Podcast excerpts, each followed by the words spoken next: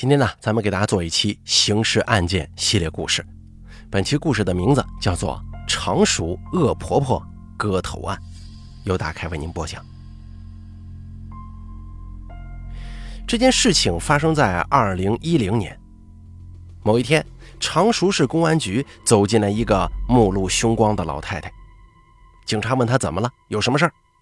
老太太说：“我杀人了，我要自首。”警察赶紧控制住了老太太，并且赶到老太太指认的现场查看。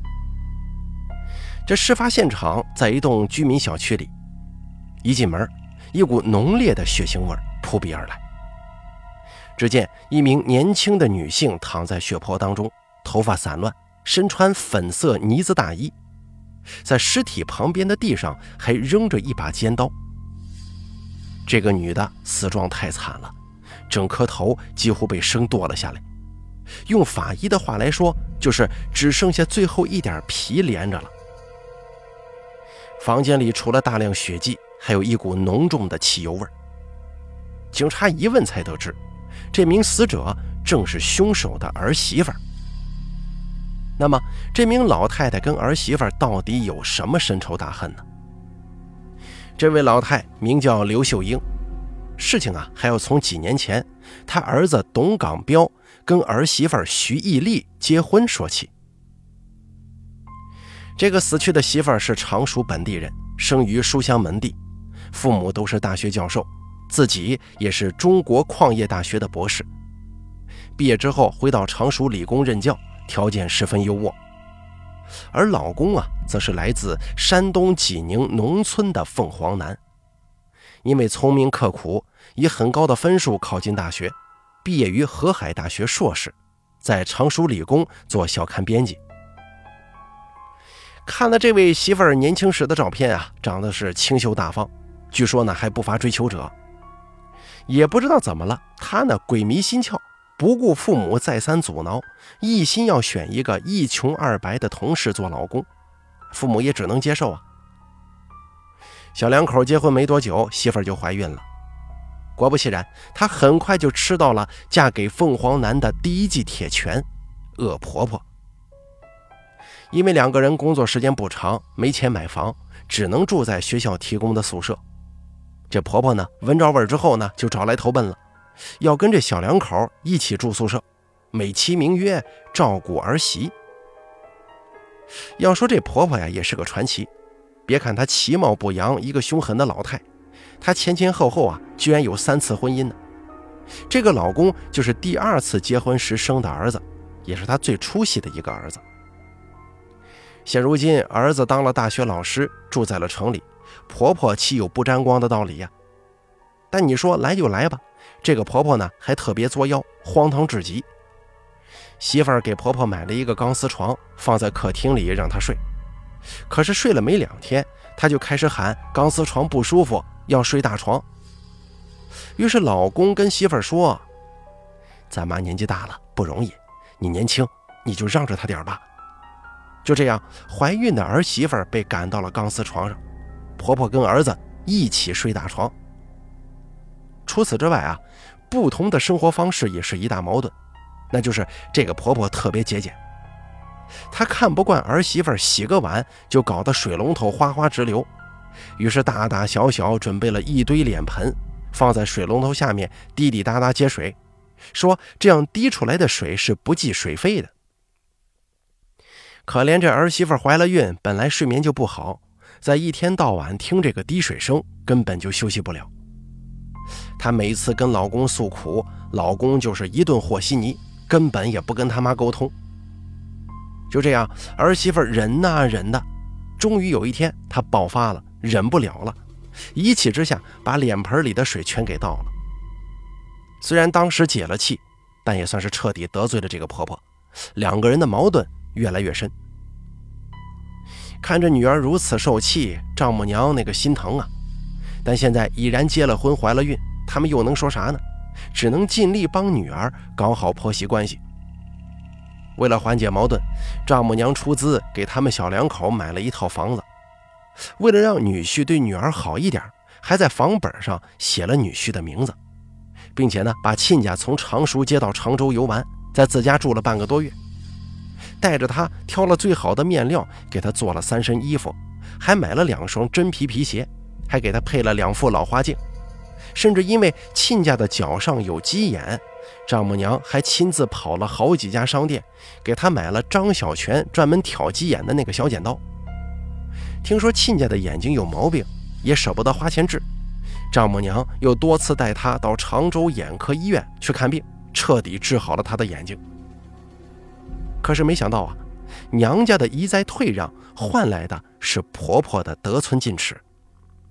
本来呀，人家丈母娘买了新房，就是为了让小两口单独住，婆婆继续住宿舍，互不打扰，岂不皆大欢喜呀？但这婆婆怎么可能同意呢？她自然也是要住进新房子了。跟儿子一起搬进新房之后，这婆婆更嚣张了，经常挑剔儿媳不会做家务、不洗碗，嫌弃家里脏。儿子考博期间不在家，婆婆就故意把儿媳关在门外，死敲门都不开，不让她进门。可怜的媳妇儿只好睡在车里或者朋友家。再后来，这婆婆又把自己跟第一任丈夫生的大儿子一家接到了常熟，住在了儿媳妇家的车库里。搞得儿媳妇有车库不能用，只能把车停在露天广场。同时啊，他还让小儿子夫妻出钱给大儿子一家在车库添置各种家具、家电、电瓶车、电脑等等等等。看来啊，是打算长住不走了。大儿子因为有糖尿病，身体不好，小儿子夫妻还得照顾大儿子的生活，甚至接济他们医药费。二零零八年年初，媳妇儿临盆，终于躲回了常州父母家生孩子，清静了一阵。这婆婆明确表示自己身体不好，不能带孩子，于是孩子就放在了外婆家照看。但产假毕竟只有短短几个月呀，休假结束之后，她还是得回到常熟继续煎熬。本来以为婆婆都当了奶奶了，家里的矛盾说不定会缓和一点，没想到却更加鸡飞狗跳。婆婆仍旧看儿媳妇不顺眼，在家里各种折腾，比如故意把她的书本跟备课资料当废品给卖了，或者说故意把电视开得很大声。只要儿媳妇一跟她吵，她就当着儿子的面发疯，要死要活。而这个时候，老公则完全暴露了本性，居然开始对媳妇儿家暴了。时间一长，媳妇儿逐渐对老公绝望。就生了离婚的心。按照他的计划，孩子一直是娘家带的，肯定是要判给女方。房子虽然写了老公一个人的名字，但也是属于婚内财产，对半分就行。于是啊，她不动声色地在周边看起了楼盘，跟婆婆也采取了静随政策，惹不起总躲得起吧。这段时间啊，只要能不回家，她就尽量住办公室；即便非要回家，她也待在自己房间里不出来。尽量避免跟婆婆说话，以免再有矛盾横生枝节。可是她万万没想到，前脚她跟她老公提了离婚，后脚婆婆就对她下了毒手。二零一零年的一天，老公出差不在家，媳妇儿因为要准备一个考试，为了方便复习，就想着回家将就一两天吧。最近几个月，她一直都对婆婆回避退让，可能觉得就住一个晚上问题不大。但没想到，婆婆一直在等这个机会，苦于她不回家，迟迟无法动手实施啊。这下子她终于回家了，婆婆怎么可能放过呀？当天中午，媳妇儿在书房复习，可婆婆故意打开电视，把声音调到最大，以至于媳妇儿根本没办法看书。媳妇儿出来之后啊，说了好多次：“妈，你小声一点，我看书呢。”可是婆婆仍旧置若罔闻，纹丝不动，两个人还因此吵了一番呢。正在这个时候，媳妇儿的朋友打来电话，约着一起吃饭。媳妇儿就想着赶紧躲出门算了，但是她刚要走，就被婆婆拦了下来。说着说着，两个人就拉扯上了。就在这个时候，婆婆跑到卫生间，拿出一盆汽油，向着媳妇儿的眼睛就泼了过去。那个时候，媳妇儿正戴着隐形眼镜。沾到汽油，顿时导致视物模糊，短暂失明，脚下一滑就仰面倒在了地上。婆婆趁此机会拿起准备好的刀子，向着媳妇儿的脖子竟然狠狠地砍了下去。她足足猛砍了十几刀，几乎把媳妇儿的头割下来才罢手的。杀了人之后，婆婆还不慌不忙地清洗了一番，穿上了干净的衣服，又出去骑着电动车转悠了半天，吃了饭，直到下午的时候才投案自首。丈母娘这边听到自己的女儿死讯，哭到几度晕厥。二零一一年六月十七号，刘秀英故意杀人案在常熟市人民法院开庭公开审理。庭审期间，婆婆承认自己杀了人，但坚决否认自己是有策划的杀人，说完全是家庭矛盾导致的激情杀人。最终，婆婆被判了死缓。这个案子因为案情太过气人，手段太过残忍，在当年轰动一时啊。但这里面有好几个疑点：第一，如果没有开车，凭空去加油站买汽油，一般是不可能买到的。而且一个老太太又不开车，为什么会在家里准备汽油呢？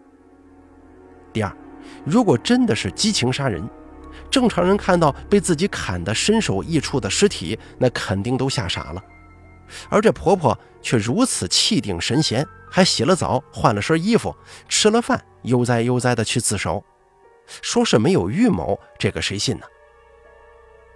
果不其然，警察调查之后发现，这婆婆早就计划好了。在动手前好几天，他就提着塑料桶去买了汽油，但是加油站不卖给他，于是他又花钱找人帮忙，这才买到。回到家之后，他把买好的汽油混在水盆里隐藏起来，直到最后看儿媳妇要出门，才赶紧拦住她，泼在她的脸上。为什么要选汽油呢？因为儿媳作为一个身高力壮的年轻女性，她一个小老太太直接动手胜算不大。而儿媳妇是戴隐形眼镜的，一盆子汽油浇在头上，那肯定瞬间就看不到了。再用打火机一点，直接烧死，岂不是简单吗？但后来儿媳妇被汽油滑倒，丧失行动能力，她一看打火机也不需要了，这才直接动了刀子。她撒谎了。他不是捅了两下，而是砍了十二刀。后来出门吃饭的时候，他把打火机扔到了路边。那么他为什么要杀人呢？根据法院庭审的时候，他所说的动机是丈母娘挑唆导致家庭矛盾的。但事实上，谁也不会因为跟儿媳妇闹矛盾就杀人吧？最大的原因还是一个钱字。当时啊，媳妇儿已经提出了要离婚。这对母子应该是慌了，这么多年啊，他们住着人家的房，花着人家的钱，趴在媳妇儿身上吸血，已经习惯了。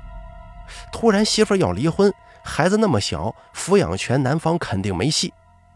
房子是婚内财产，虽然是娘家买的，但写着男方的名，也得分走半套吧。拿钱他们家拿不出，腾房的话那更不可能。因为他们母子连带着车库的大儿子一家，今后要住哪里呀？最好的办法就是杀了媳妇儿。所以网上很多人猜测，应该是儿子教唆母亲杀人，或者是母子合谋计划。现推测如下：一，婆婆杀人手段如此凶残，明明可以一刀毙命，却生生的把人家头给割下来了，可见是恨急眼了。但事后他却选择了自首，还十分清醒地说自己肠子都悔青了，这摆明就是为了减刑。第二，特意选择儿子不在家的时候动手，是给儿子制造一个完美的不在场证据的。第三，儿子作为小孙子的唯一监护人，成功拿到抚养权，继承了家里几乎所有的财产。第四。出事之后，儿子作为受害人家属，在对罪犯，也就是自己的亲妈，出具一个谅解书，大事化小，死刑变死缓。第五，拿到抚养权之后，儿子利用孙子威胁岳父岳母不得分割财产，否则他就把孩子送回老家农村。第六，这可是重点啊！